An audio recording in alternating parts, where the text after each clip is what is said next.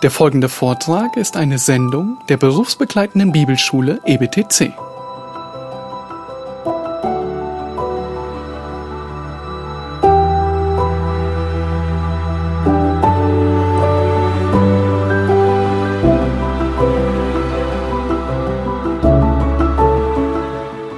Das ist so spannend zu sehen, wie Jesus das klar und deutlich auf den Punkt bringt, dass diese Umsetzung der Gebote Jesu eine ganz natürliche Folge sind.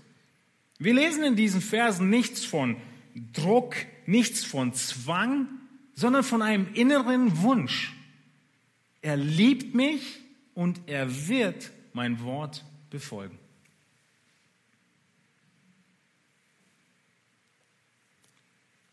Und dieser innere Wunsch, er kommt durch die Wiedergeburt. In meinem Leben vor meiner Wiedergeburt habe ich viel gewusst, aber es war kein innerer Wunsch, die Dinge zu tun, sondern ein äußerer Druck. Und es ist Zeichen für dich, dass die Neugeburt noch aussteht und du darum bitten musst, Herr, schenk mir neues Leben. Gib mir diese Freude von innen heraus, das zu tun, was du möchtest, dass ich tue und nicht den äußeren Druck und Zwang. Bedeutet das letztlich, wenn wir das so sagen, dass wir durch Werke gerettet sind? Natürlich nicht. Die einzige Grundlage unserer Rettung ist Jesu vollkommenes Werk. Also wir sind schon durch Werke gerettet, aber nicht unsere. Durch die Werke Jesu sind wir gerettet. Die sind vollkommen und perfekt. Und sein vollkommen und perfekten Gehorsam, der rettet uns. Das haben wir von Ralf gehört in 1. Johannes 2, Vers 2. Oder wir können auch Galater 2, 16 uns anschauen, wo Paulus deutlich macht, dass wir verstanden haben, dass der Mensch nicht aus Werken des Gesetzes gerechtfertigt wird. Es funktioniert nicht, sondern durch den Glauben an Jesus Christus. So sind auch wir an Christus gläubig geworden, damit wir aus dem Glauben an Christus gerechtfertigt würden und nicht aus Werken des Gesetzes, weil aus Werken des Gesetzes kein Fleisch gerechtfertigt wird. Das müssen wir vor Augen halten. Und trotzdem gilt es, dass der Glaube ohne Werke tot ist, wie Jakobus sagt, oder dass der Beweis unserer Rettung ein verändertes Leben im Gehorsam ist. Wie wir in Epheser 2, 8 bis 10 lesen. Wir sind aus Gnade gerettet durch Glauben. Gottes Gabe ist es, nochmal Vers 9, nicht aus Werken, damit niemand sich rühme. Aber Vers 10, direkt im Anschluss, denn wir sind seine Schöpfung, erschaffen in Christus Jesus, zu guten Werken. Nicht aus Werken, aber zu guten Werken, die Gott zuvor bereitet hat, damit wir in ihn wandeln sollen. Und wenn Johannes das hier so sagt, dass wir gehorsam sein müssen den Geboten, was für einen Nutzen hat das Gesetz denn und die Gebote? Ist ja paradox. Wir haben gerade gelesen in Galater, wir können nicht dadurch gerettet werden und trotzdem sollen wir sie befolgen. Sonst sind wir nicht gerettet. Der Mensch, er hat schon immer versucht, über das Gesetz das Herz zu verändern. Der Mensch möchte durch das Gesetz Herzen verändern. Ganz aktuell sehen wir das beispielsweise in der Antirassismus-Debatte. Was ist die Lösung gegen den Rassismus und Black Lives Matter? Gesetze erfassen, äh, erlassen. Wir erlassen jetzt ein Gesetz, dass wir eine neue Vokabel finden für Schwarzfahren. Wird dieses Gesetz irgendetwas ändern an dem Herzen der Menschen, die sündig und rassistisch sind? Gar nichts. Es wird nichts ändern, aber genau so geht die Welt vor. Sie meint, dass man über Gesetze etwas im Herzen ändern kann. Du kannst aber über die Gesetze nur das böse Herz etwas äh, in, in, in andere Bahnen lenken, etwas eindämmen. Die rote Ampel, sie kann nur dafür sorgen, dass hoffentlich die meisten stehen bleiben. Aber am Ende nicht alle. Paulus sagt deutlich, das Gesetz, es war nie fähig, einen Menschen zu ändern oder zu retten. Weder das Gesetz, was Menschen aufstellen, noch das Gesetz, was Gott gegeben hat in, äh, durch Mose. Vielleicht erinnert ihr euch, ich habe diese Frage der Rolle des Gesetzes, insbesondere des alttestamentlichen Gesetzes, ausführlich behandelt in der Serie über die Bergpredigt und die Seligpreisung. Könnt ihr euch da gerne weiter nochmal anhören. Aber Johannes, er spricht auch gar nicht vom alttestamentlichen oder mosaischen Gesetz. Johannes ist präzise und er wählt sogar extra ein anderes Wort. Wir sehen es auch im Deutschen. Was ist das Wort, was er benutzt? Er benutzt das Wort Gebote. Er sagt, wenn wir seine Gebote halten, hätte er das Wort Gesetz benutzt, wäre deine Assoziation wohin? Zum Gesetz Moses. Weil er aber das Wort Gebote benutzt, ist die Assoziation wohin? Zu Jesus. Zum Missionsbefehl. Geht hin, macht zu Jüngern, tauft sie, lehrt sie alles, ich geboten habe. Glaube, mal kurz zu.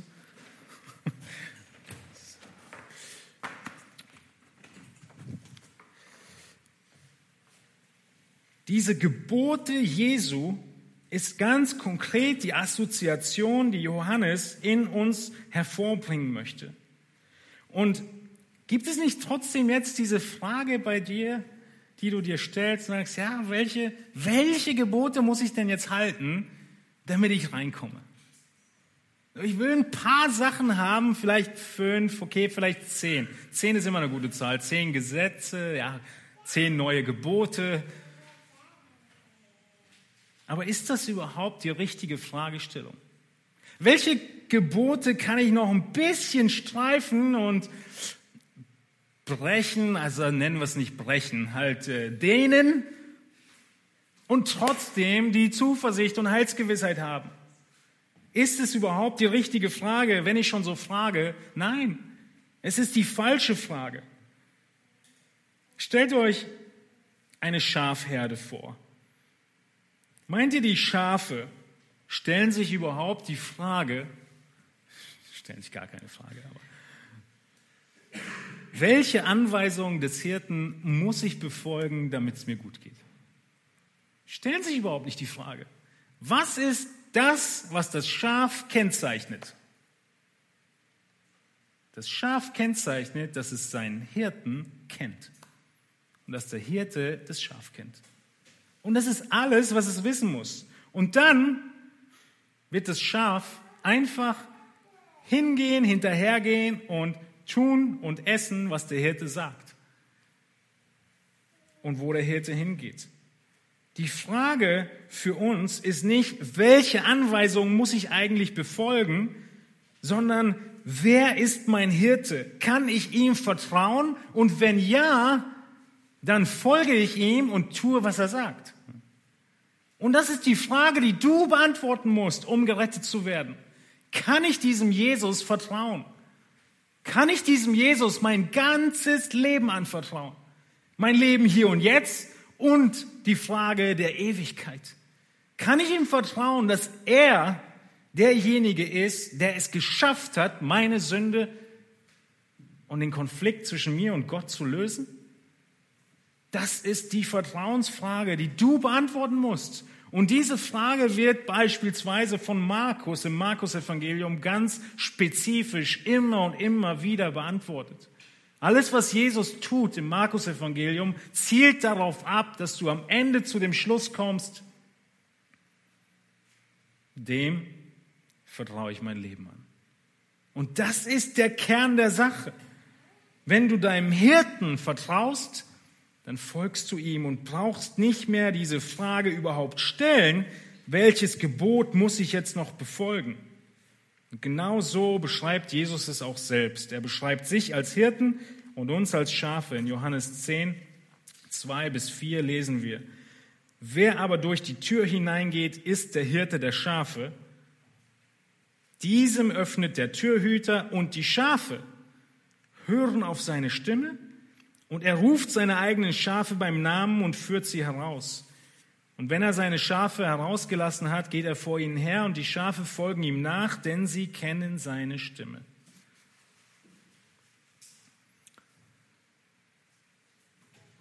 Was tut das Schaf, wenn Jesus der Hirte ist? Es hört auf seine Stimme. Was für ein Privileg hat das Schaf, wenn Jesus sein Hirte ist? Der Hirte kennt dich beim Namen und führt dich und weidet dich. Und du kennst seine Stimme. Du weißt, wann du zu reagieren hast, weil Gott redet und wann es zu ignorieren ist, weil irgendwelche anderen Geräusche da sind. Wenn du ein Kind Gottes bist, dann kennst du seine Stimme. Gott ermahnt dein Herz. Er spricht zu dir. Er ermahnt dich durch den Heiligen Geist, den er dir gegeben hat, mit der Rettung, durch die Predigt, durch das Lesen des Wortes, durch das Gebet, durch Gemeinschaft mit Geschwistern. In so vielerlei Weise spricht der Heilige Geist in unser Leben hinein und erinnert uns und ermahnt uns, was zu verändern ist. Das ist dein Zeichen, dass du lebst, dass du hörst, dass er redet zu dir. Und in Johannes 10 kommt Jesus deshalb dann zu der Schlussfolgerung in Vers 27, meine Schafe hören meine Stimme und ich kenne sie und sie folgen mir nach. So ähnlich zu dem, was wir in 1. Johannes gelesen haben. Und dann in Vers 28. Und ich gebe ihnen ewiges Leben und sie werden in Ewigkeit nicht verloren gehen. Und niemand wird sie aus meiner Hand reißen. Mein Vater, der sie mir gegeben hat, ist größer als alle und niemand kann sie aus der Hand meines Vaters reißen. Was für eine tolle Zusammenfassung in Form dieses Bildes vom Hirten, dass wir so sicher sind, dass Christus uns festhält und niemand uns aus seiner Hand reißen kann. Aber seht ihr in Vers 27 die gleiche Bedingung? Das gleiche Prüfkriterium und sie folgen mir nach. Sie hören meine Stimme und sie folgen mir. Wie formuliert Johannes das? Wir erkennen, dass wir ihn erkannt haben, wenn wir seine, sein Wort halten. Das Gleiche. Die Frage ist also nicht, welche Gebote muss ich halten? Die Frage ist, hörst du Jesu Stimme? Hörst du Jesu Stimme? Ist er dein Hirte? Gehst du, wenn er geht? Bleibst du stehen, wenn er stehen bleibt? Nimmst du Korrektur an, wenn du es mal verbockt hast? Was häufig passiert. Das haben wir in 1. Johannes 1.9 gesehen. Das ist keine Perfektion. Wer sagt, er sei ohne Sünde, ist auch ein Lügner. Ihr erinnert euch.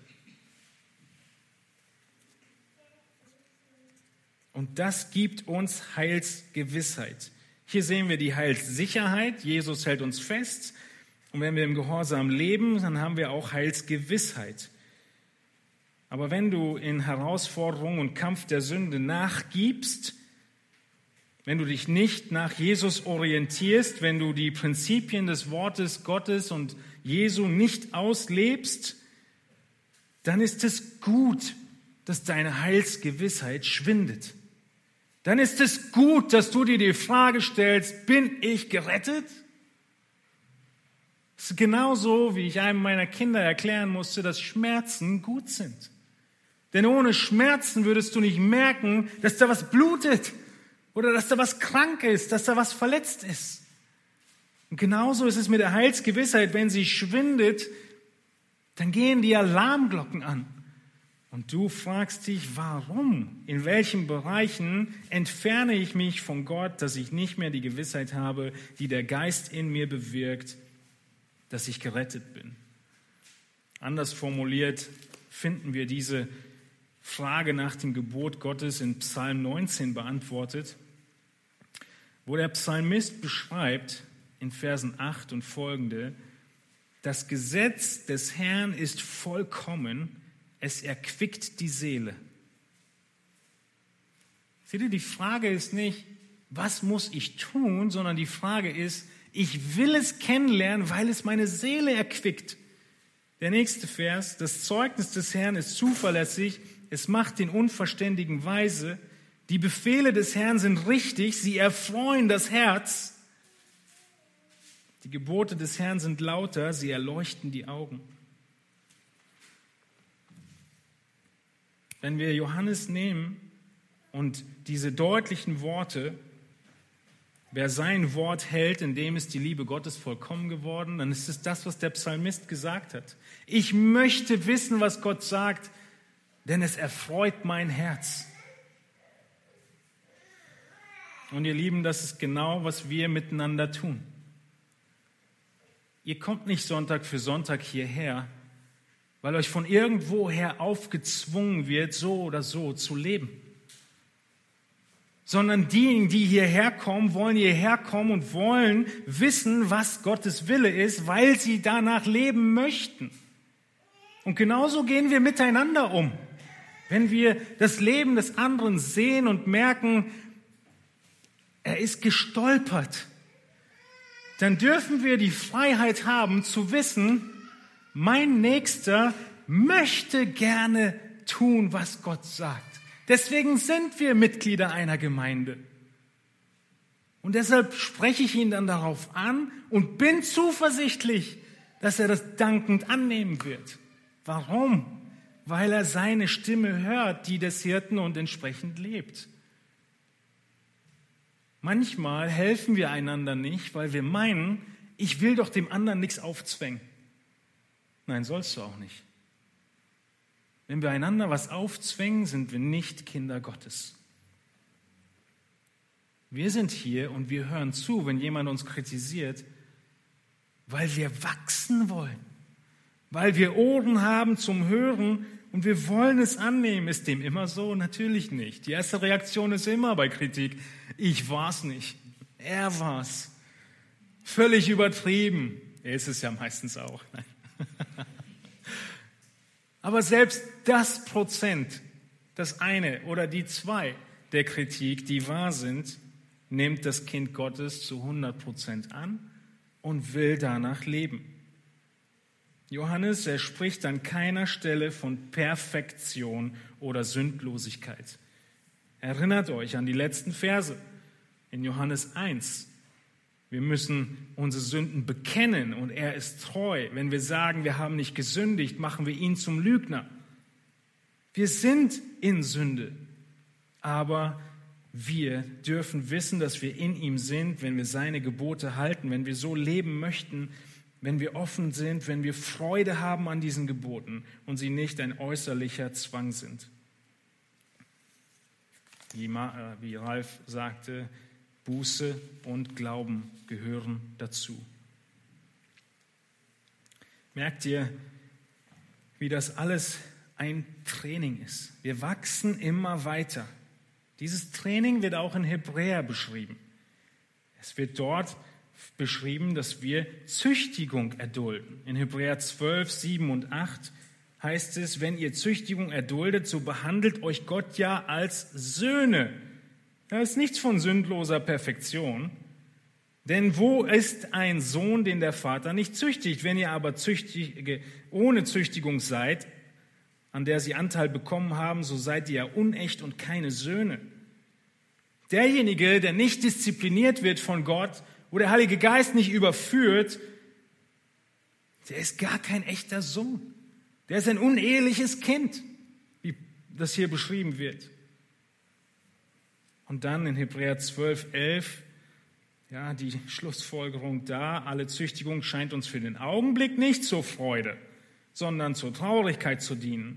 Danach aber gibt sie eine friedsame Frucht der Gerechtigkeit denen, die durch sie geübt sind.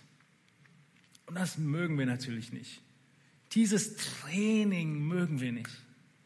Einmal trainieren im Monat ist ja okay, aber dann soll auch das Ergebnis gleich stimmen. Aber dieses andauernde Training, Tag für Tag, mit und ohne Corona, immer trainieren. Aber genau das steht da. Diese Frucht der Gerechtigkeit ist etwas, was wir üben. Und ist das Wort für Training. ein Streben nach Vorwärtskommen, die richtige Richtung. Gott wirkt in uns und wir trainieren und üben. Und manchmal fehlt uns diese Heilsgewissheit. Manchmal fühlen wir uns nicht danach. Ja, ich wach nicht morgens auf, such den Wecker, der schon wieder viel zu laut ist, mach ihn aus und spring aus dem Bett und denke, ja, ich bin ein Kind Gottes. Nein. Aber bin ich's? Ja. Uns ist nicht immer so bewusst, aber selbst das Kind, was denkt, dass die Eltern weg wären, wenn es sich auch so fühlen möge, ist dem so? Nein.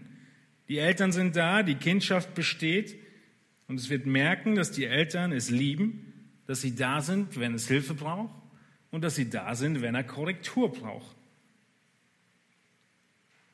Lesen wir nochmal unseren Text, 1. Johannes 2, 3 bis 5. Und daran erkennen wir, dass wir ihn erkannt haben, wenn wir seine Gebote halten. Wer sagt, ich habe ihn erkannt und hält doch seine Gebote nicht, der ist ein Lügner und an einem solchen ist die Wahrheit nicht. Wer aber sein Wort hält, indem es wahrhaftig die Liebe Gottes vollkommen gewähren. Daran erkennen wir, dass wir in ihm sind. Daran erkennen wir, dass wir in ihm sind. Vielleicht fühlst du dich morgens auch manchmal nicht so wirklich gerettet. Du stehst auf und denkst dir, oh, ich weiß nicht, ob ich heute gerettet bin. Ich singe erstmal sieben Loblieder und bringe mich in Stimmung und ich glaube, dann fühle ich mich wieder gerettet. Es ist egal, wenn wir diese Heilssicherheit haben, wo unser Leben gerade steht, in welchen Höhen und Tiefen, ob Flut oder Ebbe, ob in der Prüfung oder hinter der Prüfung. Die Frage, die du dir stellst und diese Heilsgewissheit bekommst, ist, bist du den Geboten Gottes gehorsam? Liebst du sie? Möchtest du danach handeln? Oder hast du die ganze Zeit das Gefühl, das ist ein äußerer Druck auf dir? Wenn das Erstere der Fall ist, du willst sie befolgen, auch wenn es schwer ist, ist ein starkes Anzeichen, dass Gott in dir lebt. Wenn das Letztere der Fall ist, alles ist erdrückend, hast du mit hoher Wahrscheinlichkeit den Heiligen Geist noch nicht. Und das neue Leben, was dir die Freude daran schenkt, wie Hesekiel es verheißen hat, das neue Herz, was die Gebote Gottes liebt. Nun, wer also behauptet, Gott zu kennen, der gehorcht seinen Geboten. Wir haben zuerst gesehen, dass unser Leben nicht so weiterlaufen kann wie bisher. Wir haben gesehen, dass wir den Geboten gehorchen und wir sehen zuletzt als kurzen Schlusspunkt, dass wenn wir Gott kennen, dann beinhaltet das, dass wir leben wie Jesus. Es beinhaltet, dass du lebst wie Jesus. Johannes, er packt irgendwie noch eine Schippe drauf. Ja, seine Gebote halten, okay, wir geben uns Mühe. Aber leben wie Jesus, was ist das für ein Maßstab? 1. Johannes 2, 6, wer sagt, dass er in ihm bleibt, der ist verpflichtet, auch selbst so zu wandeln, wie jener gewandelt ist. Können wir leben wie Jesus? Nein, er war sündlos. Wir müssen auch nicht leben wie Jesus, weil sein Werk wird uns zugerechnet. Solange wir hier auf Erden sind, werden wir immer weiter mit Sünde kämpfen, sonst würden wir lügen, haben wir schon gesehen. Aber es ist dennoch klar, wie wir in 2. Korinther 5, 17 lesen, ist jemand in Christus, so ist er eine neue Schöpfung, das Alte ist vergangen, siehe, es ist alles neu geworden. Dieses Leben, was begonnen hat, es muss Auswirkungen haben. Einige halten sich an ihrer Rettung fest, indem sie sich erinnern, dass sie doch mit fünf Jahren oder mit zehn Jahren oder mit 15 Jahren oder mit 35 Jahren ein Gebet gesprochen hätten. Nun, die Bibel spricht aber nicht davon, dass ein Prüfkennzeichen deines Glaubens dein gesprochenes Gebet wäre. Einige halten an ihrer Rettung fest, indem sie sich vor Augen führen, wie viel sie Jesus dienen. Aber den Leuten in Matthäus 7 sagt Jesus genau das. Ich habe euch nie gekannt. Einige halten an ihrer Rettung fest, weil sie irgendwo waren, ein besonderes Erlebnis hatten, geweint haben über ihre Sünde oder nach vorne gegangen sind nach einer Predigt. Nein, bedenke, all das sind keine Prüfkriterien. Ich habe mich mit fünf Jahren, mit zehn Jahren, mit 15 Jahren und oft dazwischen mit Bekehrungsgebeten bekehrt. Ich habe viel in der Gemeinde gedient. Ich habe oft über meine Sünde geweint. Ich bin nach Predigten nach vorne gegangen, allem voran bei Freizeiten.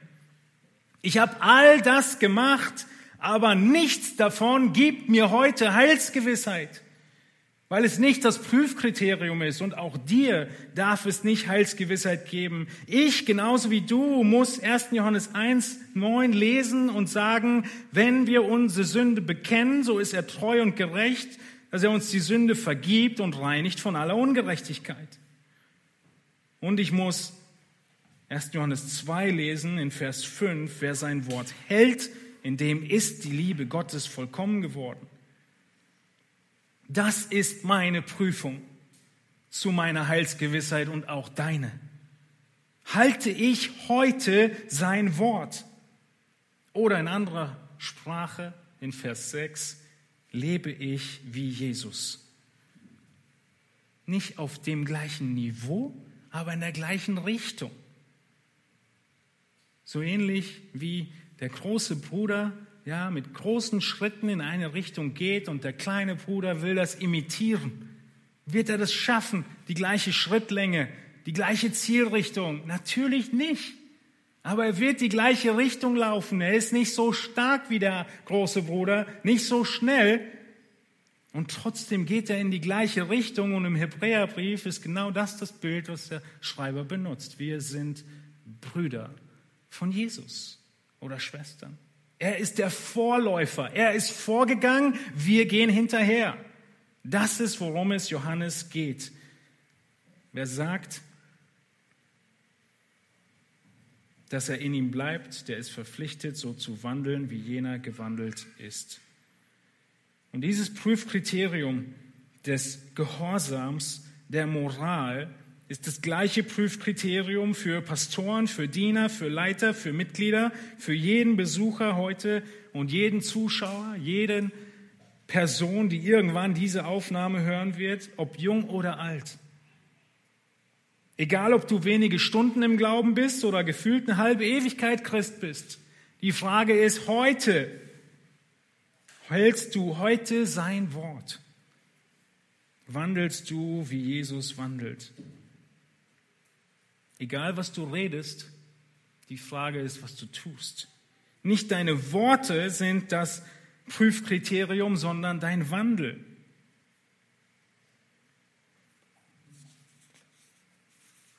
Und so ist die Schlussfolgerung aus diesem Text, dass das, was wir hier tun, uns selbst zu beurteilen, uns zu prüfen, passend zum Abendmahl, was wir jetzt feiern wollen, uns zu prüfen und zu überlegen, gibt, gibt es dieses Ereignis in der Vergangenheit, was abgeschlossen ist, wo ich zum Glauben gekommen bin. Aber dieses Ereignis hat fortwährende Auswirkungen in meinem Alltag, in meinem Leben.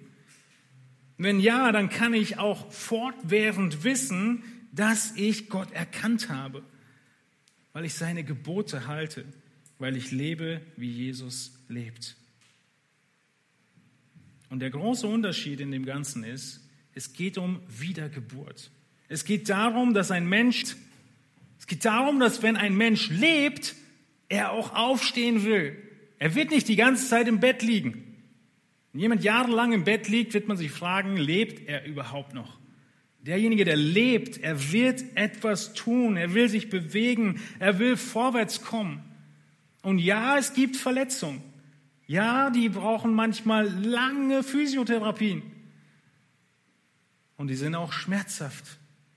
Ja, ein Moment und du bist verletzt und jahrelang badest du es aus. Genauso ist es im geistlichen Leben. Aber du lebst. Und das ist die große Frage. Lebst du Wirkt Gott in dir?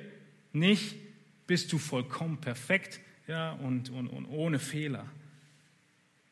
Und wenn du merkst, dass diese Beschreibung auf dein Leben nicht zutrifft, was musst du dann tun? In Epheser beschreibt Paulus und ruft auf, ja, dass du aufwachst.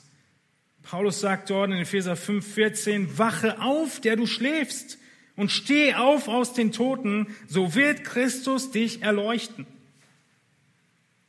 Es ist einfach der Aufruf Gottes, der an jeden Menschen ergeht. Glaube an Jesus und du bekommst dieses neue Leben, von dem wir gesprochen haben. Er wird dich retten und du wirst sein Wort befolgen wollen. Und wenn es da ist, wenn das Leben da ist, du sagst, ja, ich habe Heilssicherheit und ich habe Heilsgewissheit und ich freue mich an den Geboten Gottes, dann gelten die gleichen Prinzipien wie auch bei deiner physischen Leben. Du brauchst die richtige Ernährung, du brauchst ein bisschen Bewegung und dann bist du fit. Du brauchst Arbeit, du brauchst was zu tun, sonst wirst du auch krank. Genauso leben wir im geistlichen Leben. Diejenigen, die leben, werden zeigen, dass sie leben. Und diejenigen, die tot sind, sie müssen aufwachen und zu Gott rufen, dass er sie rettet. Wir wollen gleich zusammen das Abendmahl feiern und daran denken, dass Jesus uns gerettet hat.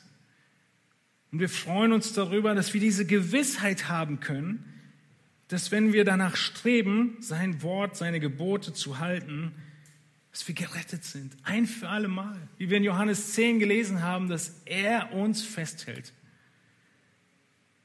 Und das ist die Heilssicherheit, die Gott uns gibt, die einmalig ist in allen Religionen dieser Welt und die Freude, die wir haben können, dass wir bei ihm sein werden in Ewigkeit. Lasst uns zum Abschluss beten dürft noch mal aufstehen dazu und dann singen wir noch ein Lied, bevor wir das Abendmahl feiern. Himmlischer Vater, wir danken dir dafür, dass du so gut und so gnädig bist. Wir danken dir dafür, dass du dich offenbarst, dass du deinen Willen uns zeigst. Herr, wir danken dir für den Prüfkatalog, den wir bekommen haben von dir, so dass unsere Zweifel ausgeräumt werden können, wo wir am Ende unseres Lebens sein werden wenn unser letzter Herzschlag schlägt, unser letzter Atemzug hinter uns ist, wo wir sein werden. Herr, wir wollen bekennen, dass diese Prüfung nicht einfach ist. Wir wollen dich bitten, dass die Punkte, die du in unserem Leben, Herr, aufzeigst, in denen wir deine Gebote heute wegreden, kleinreden, uns einreden, es wäre alles nicht so wichtig, Schenke uns diese Freude und Liebe an deinem Gebot, wie wir sie in Psalm 19 gelesen haben. Wir wollen tun, was du sagst, weil wir wissen, wem wir vertrauen. Du bist unser guter Hirte. Herr, wir wollen beten, dass du Gnade schenkst und Leben schenkst und Wiedergeburt schenkst für jeden, der heute hier ist und danach sich sehnt, seine Sünde erkennt, seine Bedürftigkeit wir möchten beten, Herr, dass du das Wunder tust und neues Leben schenkst, auch in unserer Gemeinde. Und dass diese Freude über das neue Leben, die Liebe zu deinem Wort und die Liebe zu dir sichtbar wird im Alltag. Herr, wir danken dir für dein so klares Wort und ja, die Gewissheit und die Ermahnung in einem, die wir heute erhalten durften in diesem Text. Amen.